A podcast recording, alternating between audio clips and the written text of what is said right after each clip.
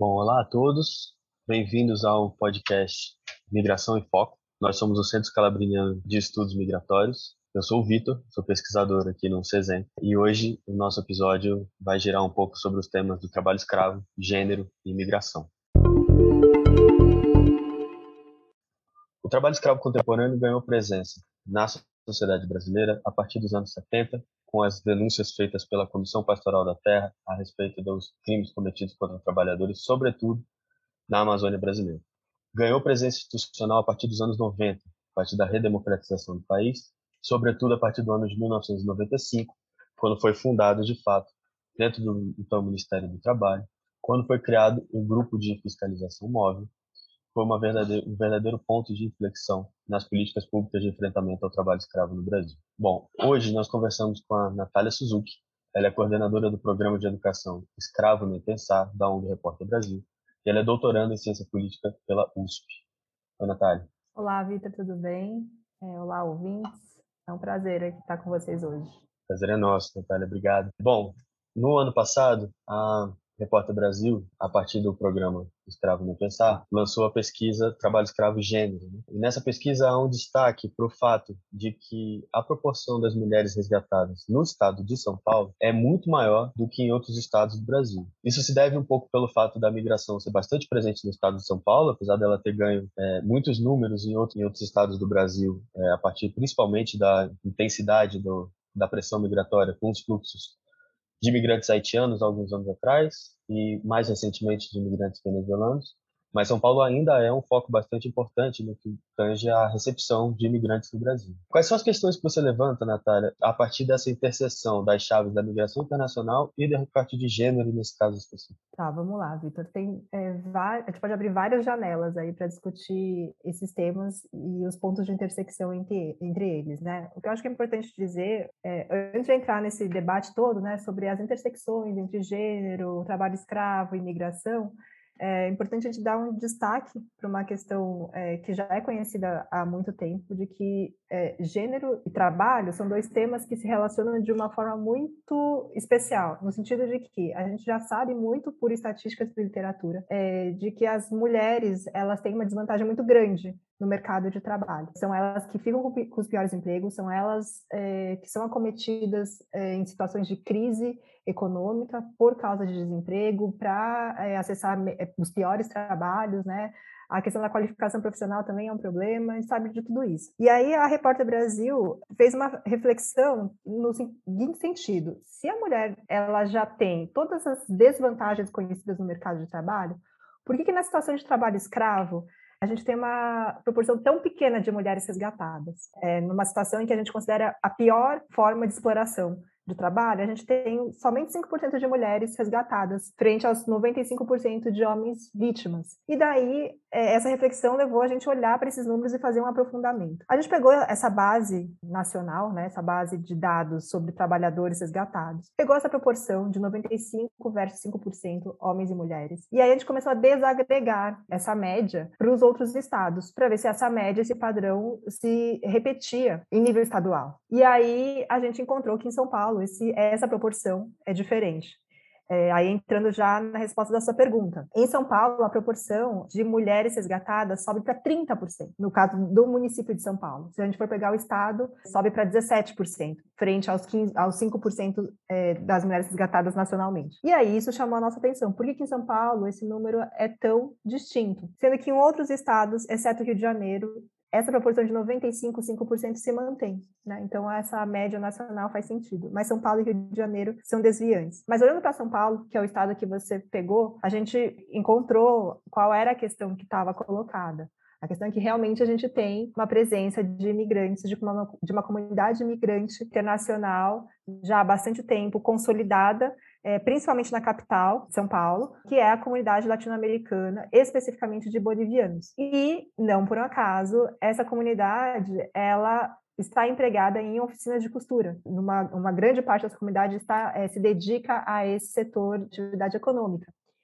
E a gente tem né, notícias, isso já é sabido também, que há muitos casos de trabalho escravo nas oficinas de costura. O setor têxtil é um daqueles que mais é, que a gente tem mais casos de trabalho escravo no, na última década. Então, esse número acaba elevando a situação das mulheres em situação de trabalho escravo em São Paulo, porque diferentemente de outros estados em que essa atividade econômica não é predominante, em São Paulo ela tem uma ocupa, tem um, ela ocupa uma posição muito específica. Então aí, por causa disso, as mulheres imigrantes latino-americanas, é, como bolivianas, paraguaias, peruanas, que se dedicam a essa, a essa atividade econômica, muitas vezes são encontradas em situação de trabalho escravo. E daí a gente já vê essa sobreposição de identidades né, que tem a ver com o fato de ser mulher, o fato de ser imigrante, o fato de ser uma imigrante em situação irregular. Então, isso é importante ser dito, porque não é qualquer migrante que é explorado.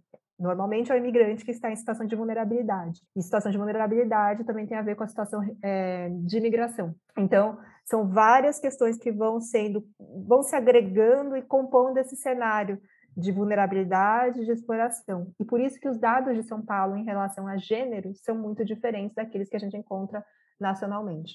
Perfeito. Uma coisa que chama a nossa atenção é que nos dados das pessoas migrantes é, resgatadas de situações de trabalho escravo, quando elas fazem o cadastro no seguro-desemprego, que é um direito de todo trabalhador resgatado, não há no formulário do seguro-desemprego a possibilidade de preencher um campo relativo à nacionalidade. Então, grande parte das mulheres, por exemplo, que são resgatadas no estado de São Paulo, são registradas como originárias de São Paulo. Que consequências você acha que essa falta de dados traz para a pesquisa e para a política pública no Brasil? O que, que esse fato diz simbolicamente sobre quanto é, o tratamento da, das pessoas imigrantes no, no Brasil é, é mal representado dentro da política pública. É, eu descobri que, recentemente que o seguro-desemprego, é, o cadastro que é usado para o seguro-desemprego, ele incluiu é, esse campo agora de nacionalidade, mas é muito, muito recente. Então, assim, para efeito de política pública e da série histórica que a gente tem em relação aos dados, a gente realmente não tem esses dados é, de forma muito disponível, né? Precisa lá olhar com um a um e é, e é bem complicado. E aí, de fato, acontecia isso que você mencionou. As mulheres imigrantes resgatadas em São Paulo tinham lá no seu campo de autodeclaração do seguro-desemprego indicado que elas eram originárias de, São, originárias de São Paulo, porque não tinha como dizer que elas eram imigrantes, que elas não eram brasileiras. Então, é um detalhe que é muito pequeno, né, que a gente tem é, na, na, no formulário da, do seguro-desemprego, mas que tem um impacto enorme, é, tanto na, na, na, fabricação de dados, como na formulação de políticas públicas. Porque até então, a gente não conseguia saber quantos imigrantes foram resgatados é, de situação de trabalho escravo. Se você não tem esse conhecimento, né, em termos quantitativos, e ainda mais em termos qualita em qualitativos, é, você não consegue criar políticas específicas para essa população. Porque se você não conhece, né, se, aliás, se você não sabe que existe essa população, você não olha para ela, e se você não conhece, você não consegue atender as demandas que elas necessitam, que elas, né, que elas apresentam, demandas que são específicas. Então, imigrantes, eles têm demandas específicas se comparados com trabalhadores brasileiros. Para dar um exemplo, que eu já mencionei, a questão da regularização migratória, né? Então tem tudo a ver. O trabalhador que é resgatado, ele demanda, por exemplo, que a situação migratória dele seja regularizada, o que nem sempre é tão simples assim. É uma outra coisa que parece muito trivial, mas não é, a questão da bancarização. O imigrante, depois, quando ele tem é, o seu vínculo empregatício rompido, é, e aí ele vai receber as verbas rescisórias, tudo que lhe é devido, ele precisa de um banco, né, uma conta bancária, para receber esses recursos, que muitas vezes não é pouco, ao contrário, às vezes é, o valor absoluto pode eh, chegar a ser é, razoavelmente bastante. Não dá para pegar esse valor em espécie. E ele precisa de uma conta bancária, e muitas vezes os bancos, por causa da situação migratória deles, eles não querem, eles recusam a abrir é, uma conta para eles. Então, questões desse tipo, que parecem muito simples, mas acabam atravancando todo o desenvolvimento da política, né? E aí, é, pra, vamos pegar assim, um caso mais, é, talvez, que consiga é, agregar todos os elementos e mostrar um pouco a dificuldade e os desafios que a política pública precisa enfrentar para ela ser efetiva. Então, vamos supor, uma mulher resgatada de uma oficina de costura, que está em situação irregular de, é, de imigração, que faz parte de uma família, né? Que faz parte de uma família que está envolvida com a situação de costura. Muitas vezes o parente ele é o oficineiro que a explora, né? Então tem todo um vínculo familiar.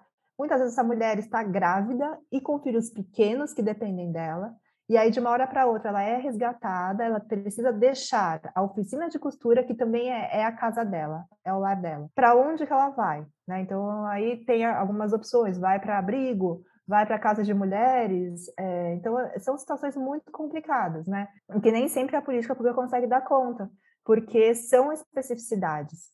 É, esse caso que eu dei foi um caso eventual, mas a gente já assistiu muitas situações como essa. Né? Então, assim, é necessário aí agregar uma, uma série de serviços, é, uma série de instituições que precisam congregar em torno dessa vítima para que ela possa ter seus direitos garantidos. E isso realmente não é simples. E aí, como ponto de partida, você precisa conhecer quem são essas vítimas. Se você não tem isso em dados colocados é, nacionalmente, você não consegue criar políticas públicas específicas, né? Então, é, esse é o impacto que você tem quando você desconhece com aquilo que você está lidando, quando você desconhece o beneficiário da sua política. Perfeito. Uma outra questão que é muito presente na discussão do trabalho escravo, talvez pelo fato da situação do crime do trabalho escravo ter ganho conhecimento e ganho institucionalidade no Brasil a partir de um problema do campo, bastante recente, a mudança de foco, não sei se dá para a gente chamar de mudança, porque o foco no campo nunca, nunca deixou de existir, né? ele continua sendo, o campo continua produzindo o maior número de resgates de trabalhadores. Mas cada vez mais se olha para o trabalho urbano. Por exemplo, no caso de São Paulo, o estudo da Repórter Brasil cita o fato de que só em 2010 é que aconteceu é, o primeiro resgate de trabalhadoras trabalho, em situação de trabalho escravo urbano no estado de São Paulo. Qual o impacto que você acha que essa demora a se olhar para o trabalho escravo na, na realidade urbana tem sobre esses números? Por que, que a gente conhece tão pouco a realidade dessas trabalhadoras imigrantes no estado de São Paulo, mas também nas grandes metrópoles do Brasil? Tem a ver com essa falta de produção de números e essa falta de centralidade pro, no conceito de trabalho escravo? Não conceito, não, mas na forma de olhar o trabalho escravo muito mais como um problema rural do que urbano? Tem duas coisas aí para a gente pensar, né, em relação é, ao que você mencionou. O primeiro é que tem a ver com isso que você mencionou, que o, a política pública ela foi realmente pensada para lidar com situações rurais, né? Então, em lugares onde o Estado não chegava, onde o Estado não estava, né? Então, a ideia era que os grupos móveis fossem até essas regiões, até essas cidades, para libertar trabalhadores que não conseguiam sair de onde eles estavam. E aí, quando a gente pensa é, a situação no urbano, e isso para a gente acabou se, se tornando um pouco mais trivial, mas nem sempre foi assim. Só que eu não diria que houve uma demora nisso.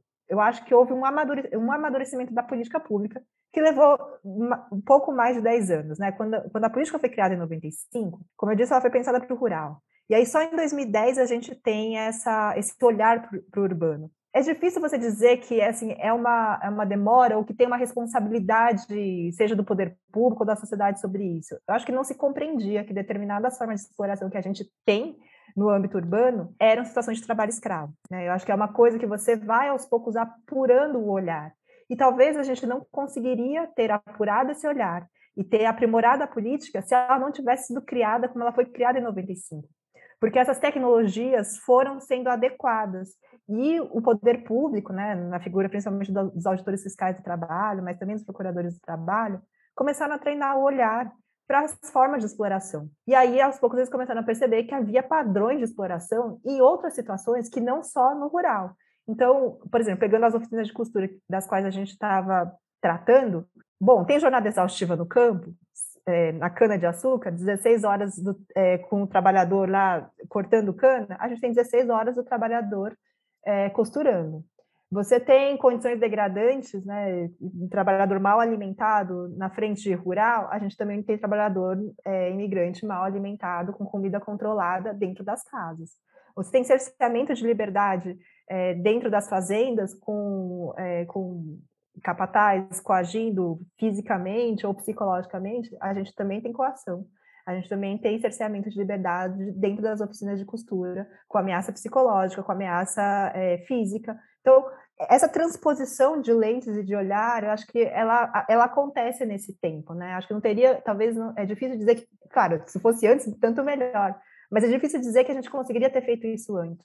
É, eu lembro que teve um caso também muito, muito famoso e até polêmico, em que houve uma, um resgate de trabalhadores, eram caminhoneiros, entregadores é, de, de bebidas em Minas Gerais. E esse caso foi constatado como trabalho escravo, porque a ideia era que esses trabalhadores faziam turnos absurdos de 20, 20 horas, 23 horas consecutivas, e eles não tinham tempo para descanso, não tinham tempo de vida social, não tinham tempo é, de convívio familiar, a vida das pessoas eram destruídas por causa do trabalho.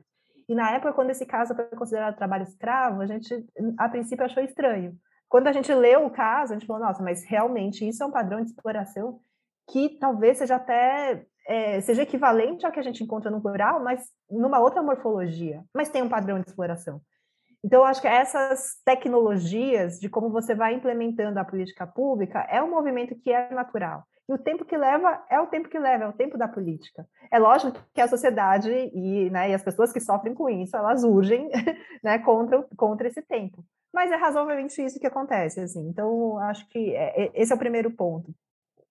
É, e o segundo, eu, é, quando a gente pensa no caso é, da invisibilidade, lógico, se quanto mais tempo você tem a política adaptada para vários contextos, mais conhecimento e mais acúmulo você tem sobre ela. Agora não dá para dizer que a gente não conhece né, o que se passa nas oficinas de costura. A gente tem mais de 10 anos da primeira operação, né? E a gente sabe como, como as coisas funcionam. O que eu acho que precisa agora é um, de, um debruçar sobre a política, institucionalizar determinadas coisas que não estão institucionalizadas. Então, a gente tem muito sucesso em, é, na parte de fazer a fiscalização, de é, fazer o resgate, mas daí em diante, né? E aí é onde pega a questão da especificidade da vítima. Daí em diante, o que, que você vai fazer com aquela vítima? Que não é, por exemplo, o trabalhador rural. Não que também seja pacificado o pós-resgate do trabalhador rural, ao contrário, tem muita coisa para ser melhorada. Mas no caso do imigrante, é, em oficinas de costura, em São Paulo, em ambiente urbano, estação irregular, como é que você lida com tudo isso? Quem são os atores que vão cuidar dessa situação no pós-resgate? Então, tudo isso está numa, numa construção ainda, né? E, enfim, é, é, é demorado, é, porque passa por negociações, é, sociedade civil e poder público interagem, mas né, as vítimas elas não esperam. Então você tem que ir fazendo com as coisas acontecendo e aprimorando a, é, o que a gente tem de forma mais rápida possível, mas a tanto a burocracia como o poder público, eles, né, a política pública não tem esse ritmo, o ritmo que é necessário para de fato atender quem precisa. Bom, já que a gente está falando de política pública, grande parte da política pública num Estado democrático se constrói em parceria com a sociedade civil. E o Escravo Nem Pensar é um programa super importante na construção das políticas públicas que lidam com a questão do trabalho escravo no Brasil. Quais são os desafios que o programa tem encontrado nas suas ações para a formação das redes de atendimento socioassistencial nas instituições educacionais pensando tanto nos desafios da prevenção do trabalho escravo, quanto nessa ressocialização de trabalhadores resgatados, para que eles não sejam recolocados em situações de vulnerabilidade que vão transformá-los em vítimas novamente, né? que é um, um relato que é bastante comum no, no âmbito do trabalho escravo. Acho que há dois desafios em relação à, à formação da rede socioassistencial, que é um, uma rede fundamental no combate ao trabalho escravo, ou melhor, na erradicação do trabalho escravo, não só no combate. Né? Então, pensar é que um dia a gente pode é, ter um, um, um, futuro, um horizonte sem trabalho escravo, é pensar de fato na sua erradicação e como que a gente lida com isso, né? O que a gente faz hoje para lidar com essa situação. Eu acho que o, o grande desafio é fazer com que o tema do trabalho escravo e outros correlatos, como por exemplo tráfico de pessoas, estejam no horizonte do profissional da assistência social. Para a gente que está lidando com o tema, é muito óbvio que o profissional da assistência tem a ver com tudo isso. E ele é uma peça-chave no atendimento da vítima no pós-resgate. Mas aí eu quero destacar também, a assistência social não é a panaceia de todos os problemas. Porque eu já ouço muita gente falar, ah, precisa ter assistência social, precisa ter assistência social, como se a assistência social fosse resolver todo, todas as lacunas que a gente tem na política. E isso não é verdade.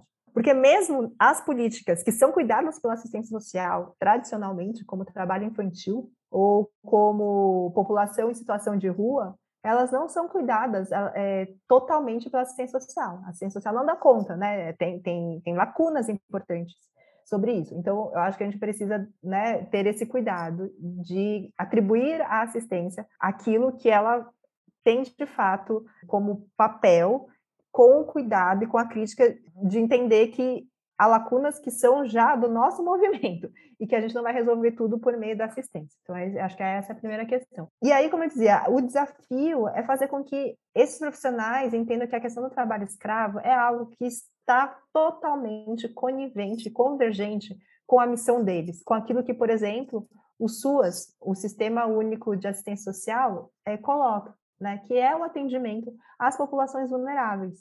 O trabalhador resgatado, é, ele é uma, ou a trabalhadora resgatada, eles são vítimas e são populações, são pessoas em situações de alta vulnerabilidade.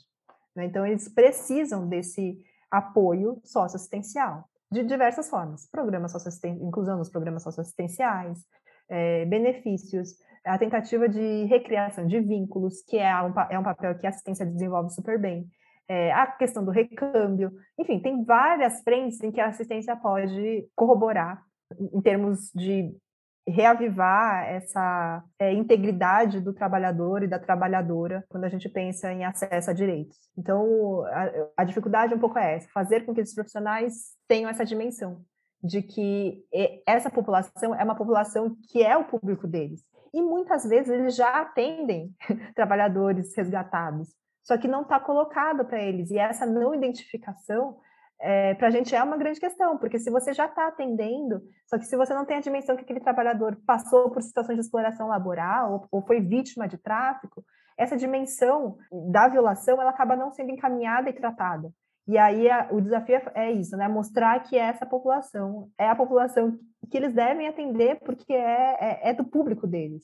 Acho que esse é o primeiro ponto. E o segundo ponto é tentar ser compreensivo com também as limitações da assistência, como eu estava falando, né? A assistência cada vez mais ela tem é, o seu os seus recursos financeiros e humanos diminuídos ao longo dos anos, em termos orçamentários e de estrutura. Cada ano, a área de assistência social sofre muito. E tudo acaba desaguando na assistência social. Tudo. Então, a gente vê, por exemplo, a questão do pagamento dos do, do auxílio emergencial, do Auxílio Brasil. Para relacionar tudo isso, vou ilustrar com um exemplo que aconteceu com a gente ontem. A gente estava com uma formação marcada é, sobre trabalho escravo e imigração para a rede socioassistencial de Manaus ontem e hoje também. E aí, essa formação ela foi desmarcada com menos de 24 horas.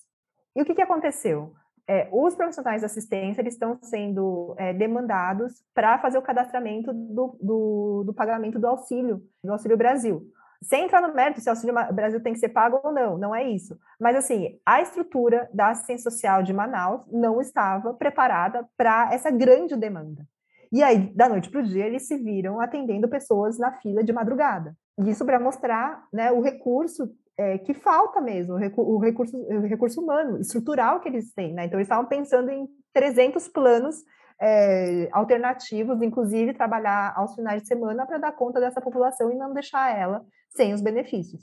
E aí, a nossa formação entrou, entraria nisso tudo.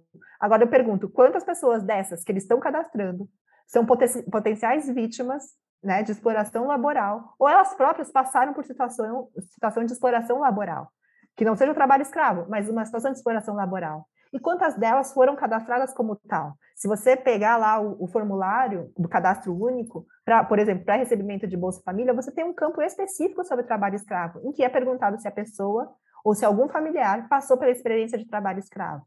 E esse campo, muitas vezes, ele sequer é preenchido porque o profissional não tem o conhecimento do que de fato é.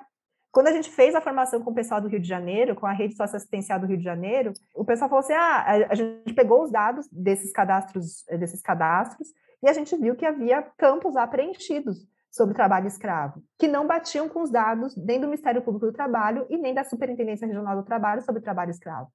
Então, havia pessoas lá que provavelmente passaram por situação de trabalho escravo e que elas jamais foram alcançadas por auditores ou procuradores do trabalho. Então, como que essas coisas, como que essas instituições, como o poder público se conversa, como que essas bases de dados se conversam? Porque no final das contas, a pessoa que está sendo vitimada é a mesma, entendeu? Só que quem ela está sendo atendida de um lado e o outro lado não está vendo, e vice-versa. E essas coisas precisam ser conversadas, entende?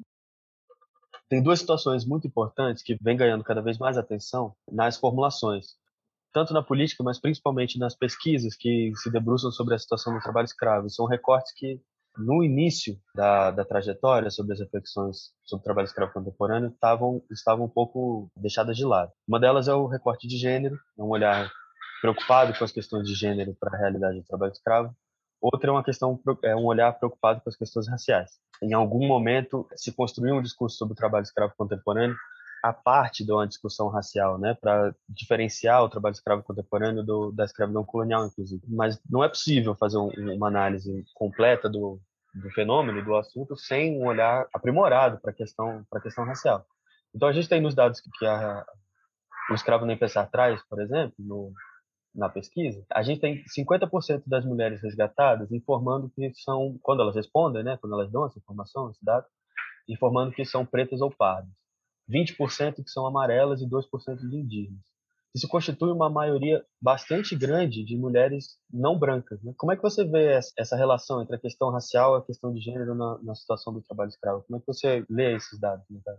Olha, eu acho que isso tem a ver com aquilo que eu havia mencionado anteriormente, que é com as sobreposições de vulnerabilidade. Eu acho que isso que você falou, ele traz justamente a intersecção e a sobreposição de vulnerabilidades e identidades, né? Quando a gente fala de raça, de gênero, é, já tem uma discussão muito grande sobre isso, como essas coisas elas acabam se congregando, principalmente em situações de violações, de, é, de vulnerabilidade, situações de pobreza, e não por acaso a gente encontra isso no trabalho escravo, né?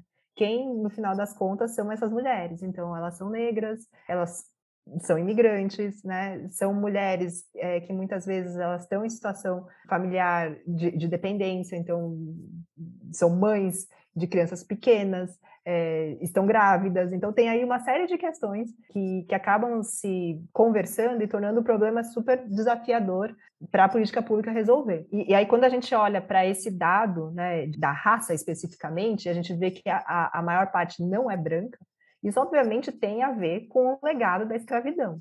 Né? E aí, nesse ponto, eu faço uma marcação que eu considero que é importante, que é trabalho escravo contemporâneo não é a mesma coisa do que escravidão do passado. Né? Muita gente acha que é uma continuidade e aí é uma adequação do que a gente tinha no passado e hoje. Isso não é verdade, isso não é a mesma dinâmica.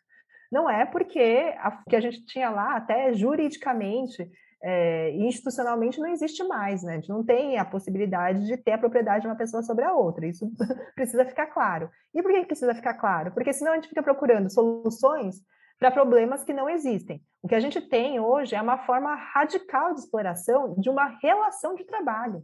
Né? Não é uma relação de propriedade, é uma relação. Bizarramente, trabalho escravo é uma relação de trabalho.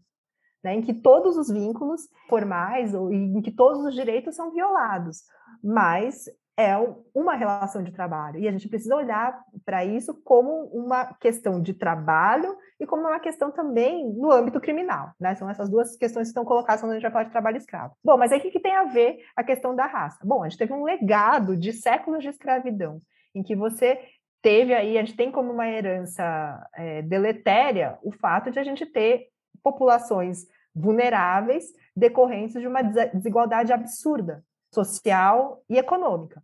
E a população negra, né, isso, assim, reiterando já o que já é sabido, é uma população desfavorecida.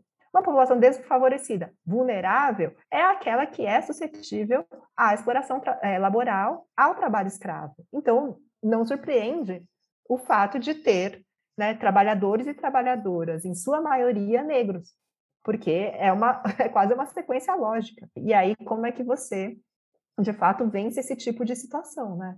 Porque no final das contas, ok, a gente pode ir lá para fiscalização, libertar 57 mil trabalhadores, que é a marca que a gente tem hoje. E no final das contas, o problema, na verdade, ele é estrutural. Então, obviamente, você tem que lidar com as questões de repressão na ponta, né? A gente não pode esperar que o Brasil mude para resgatar essas pessoas, né? A gente não pode perder essa geração de trabalhadores sendo explorados e achar que está tudo bem. Então, você precisa enviar é, a inspeção, você precisa fazer a fiscalização, mas você precisa atacar o lado que é mais difícil, que é estrutural. Né? E aí a gente tem essa dificuldade realmente de enfrentar, porque a gente bate no limite que é, tal, como é que a gente muda, como é que a gente faz com que as pessoas deixem de ser vulneráveis e suscetíveis à exploração laboral. Né? Então, é, é algo que, inclusive, acaba sendo maior do que a própria fiscalização, do que maior, é maior do que o próprio atendimento socioassistencial, né? É algo que está colocado em termos de estrutura. e estrutura social, econômica, produtiva. E aí, voltando na questão eh, relacionada é, à diferença entre trabalho escravo e escravidão, trabalho escravo contemporâneo, ele é um tipo de exploração que ela é completamente adequada ao tipo de produção que a gente tem, ao modelo de produção que a gente tem. Não é uma forma arcaica de exploração, ao contrário, é uma forma contemporânea de exploração. Né? E é uma, é uma forma é, que é completamente condizente com o tipo de produção que a gente tem hoje no país. Né? E é, enquanto isso, a gente não mudar essa chave, a gente vai continuar tendo gente explorada, tanto em oficinas de costuras, no âmbito rural, tanto dentro de casa, com trabalho doméstico. Né? Então, é, é, é, é mudanças que a gente tem que ter é, em nível societal. Sim, claro. Não vai a cada 15 anos resgatar 57 mil trabalhadores de 15 em 15 anos eternamente sem fim, né? uma vez que não se muda o processo de produção. Para caminhar para o final, olhando para os números do Brasil todo, a maioria absoluta dos trabalhadores resgatados de trabalho escravo estão no meio rural, como a gente vinha dizendo. Quando a gente faz o recorte para olhar as trabalhadoras que são resgatadas, a gente tem trabalhadoras rurais e cozinheiras como o maior número de mulheres resgatadas. Né? E essas atividades são seguidas pela atividade da costura, que está associada à situação migratória por uma questão bastante particular da, da comunidade latino-americana em São Paulo, como a gente vinha, vinha conversando, sobretudo a, a comunidade boliviana. De que maneira a divisão sexual do trabalho impacta na realidade do trabalho escravo no Brasil? Qual é o papel que é, o fato dessas atividades atribuídas às mulheres no mercado de trabalho serem invisibilizadas? Que papel isso joga na situação do trabalho escravo? É, invisibilizadas no sentido de a gente tem trabalho doméstico, a gente tem um trabalho de cozinha, a gente tem casos de operação de fiscalização que libertam os trabalhadores de uma, uma frente de trabalho rural, por exemplo, mas não libertam as mulheres que estavam cozinhando, porque não as entendem como, como trabalhadoras, elas são só a família dos trabalhadores que estavam lá. Como é que essa situação de, de a divisão sexual do trabalho, essa invisibilização impacta nessa realidade, Natália? Eu acho que no âmbito rural tem duas questões aí para a gente olhar, dois cenários em relação a, a trabalhadoras mulheres. Primeiro, tem uma que é essa, dessa trabalhadora que vai se dedicar a atividades domésticas, então cozinha, limpeza, cuidado, e aí não é raro você tem uma turma, sei lá, de 10, 12 trabalhadores, você tem uma mulher, e o que, que essa mulher vai fazer? Ela vai fazer é, atividades domésticas como cozinha, cozinhar para esses trabalhadores. E aí acontece muitas vezes isso que você falou, esses trabalhadores, quando são resgatados, os 12 homens são resgatados, recebem os direitos trabalhistas, e a mulher, ela só é a cozinheira ela não é trabalhadora, porque cozinha não é entendido como trabalho. É, e aí realmente isso fica bem claro, essa divisão sexual do trabalho, porque é um reflexo, eu digo que é um reflexo do que você tem na sociedade. Então, na sociedade, as mulheres são destinadas à cozinha. Então, enquanto os homens saem para trabalhar, né? e a mulher não, não trabalha, ela cozinha. E aí, isso não é visto como trabalho. Isso não é remunerado, não é entendido como trabalho produtivo, trabalho lucrativo, nada disso. Então, se não é trabalho, você não tem direito à rescisão trabalhista, você não tem vínculo, você não tem direito trabalhista. Esse é o perverso da sociedade, de não entender que essas atividades domésticas, e aí eu não estou falando só das trabalhadoras escravizadas, estou falando no geral, não são entendidos como trabalho, o que já também é um, um, debate bastante antigo na literatura sobre gênero e trabalho, né? Porque é um tempo que as mulheres despendem muito e que não é, é remunerado. Em relação ao trabalho de, de cuidado, né, de assistência, a mesma coisa. Então, há uma porção, uma grande quantidade de mulheres economicamente ativas que se dedicam a cuidar de familiares, por exemplo, e não são remuneradas por isso. E elas saem do mercado de trabalho porque elas se dedicam a isso. E a mesma coisa na situação, é, na frente de trabalho da exploração. Essas coisas se repetem, né? não é criado no, na situação de trabalho escravo, isso é reflexo. Então, esse é um primeiro ponto. Um segundo ponto é que também tem mulheres que é, para ser bastante clara, pegam no pesado, no trabalho, em trabalho escravo. Então, você tem portadoras de cana, você tem mulheres na produção de carvão, você tem mulheres na colheita de café, da laranja, que trabalham absurdamente. Recentemente eu fiz um, uma, eu acompanhei a, a jornada de uma trabalhadora do café e ela falava, bom, aqui tem produtor rural, tem é, empregador que quer pagar menos para a mulher porque acha que as mulheres produzem menos. Mas, ao mesmo tempo, eles preferem as mulheres, porque elas são mais cuidadosas e mais caprichosas no trabalho da colheita do grão. Então, assim, é algo completamente esquizofrênico, mas compreensível na lógica que a gente tem machista, sexista, de como encara mulheres no mercado de trabalho. E quando a gente fala mercado de trabalho, é tudo, né? É tudo isso. É na, na plantação de, do café, é em escritório e por aí e, e no trabalho escravo. Então, essa questão da divisão sexual do trabalho e de como que é, se entende a mulher e as atividades que, elas, que ela tradicionalmente desenvolve é muito é, é, é permeia tudo isso e permeia a política pública. É, se o, a autoridade pública não entende que aquela mulher está fazendo trabalho porque ela cozinha ou porque ela limpa, isso é um olhar que não é um problema somente da instituição, né, dele, de, dessa autoridade, mas é um problema que está colocado na sociedade, que treinou esse olhar desse indivíduo, desse profissional, para isso, para não enxergar. Então, essa provocação que a gente faz, assim, é uma crítica à sociedade como um todo, né? E que a gente precisa apontar para que a gente realmente desestabilize situações muito consolidadas nas instituições. A gente fala muito de racismo estrutural, que existe, mas eu também reforço aqui que a gente tem um sexismo estrutural. Né? E isso está permeado nas instituições, sejam elas é, do poder público, da sociedade civil, no âmbito familiar, em todo lugar. Né? Mulher, ela é muitas vezes entendida como alguém que desenvolve trabalhos domésticos, e o trabalho doméstico está no âmbito privado. Então, quando a mulher vai para o mercado de trabalho, e mesmo é esse do trabalho escravo, não, é, não se entende que ela está trabalhando e produzindo e que ela tem direitos. Então, isso, é, para a política, é altamente é, deletério, porque você não consegue nem enxergar que essa pessoa é, é beneficiária da política. É, é completamente pernicioso. E que ela é esse anexo do trabalhador homem. Ou ela é a mulher, né, ela é a companheira dele, ou ela é a filha que está acompanhando o marido. Eu peguei já relatórios que descreviam a mulher como, ah, ela está acompanhando, a fulana de tal, é, está acompanhando o marido. Aliás, nem tinha o nome dela, era uma mulher. Então, assim, é, essa invisibilidade é em tantos níveis que eu não saberia nem enumerar todos eles aqui. É, e é algo que a gente precisa. E o fato, e aí eu estou fazendo até uma meia-culpa aqui, porque a gente trouxe esses dados sobre trabalho escravo e gênero agora, em 2020, no ano passado. Né? Eu trabalho no programa Escravo Nem Pensar de educação desde, do, desde 2011, faz 10 anos. E só agora a gente foi se debruçar sobre, sobre dados de gênero. Né? Por muito tempo a gente dizia que o trabalhador resgatado, é, o perfil dele é homem é, porque são os 95%. É homem com a faixa etária de 18 a 44 anos. E as 5% das mulheres? Essa pergunta veio muito tarde para a gente também. Né? Então, assim, a, e, e, eu sou mulher, e isso veio, né, veio aí é, atrasado para todo mundo. É algo que coloca um véu da ignorância de forma impressionante em todos nós, assim. E agora, quem sabe, a gente consegue abrir aí uma janela para discutir essas coisas que estavam aí encortinadas um outro lado, uma outra forma em que trabalho escravo impacta é, as mulheres, porque elas não só são as exploradas, né? Mas em muitas situações, e, e isso era algo que a gente já olhava no passado, eram as mulheres que ficam, são as mulheres que ficam.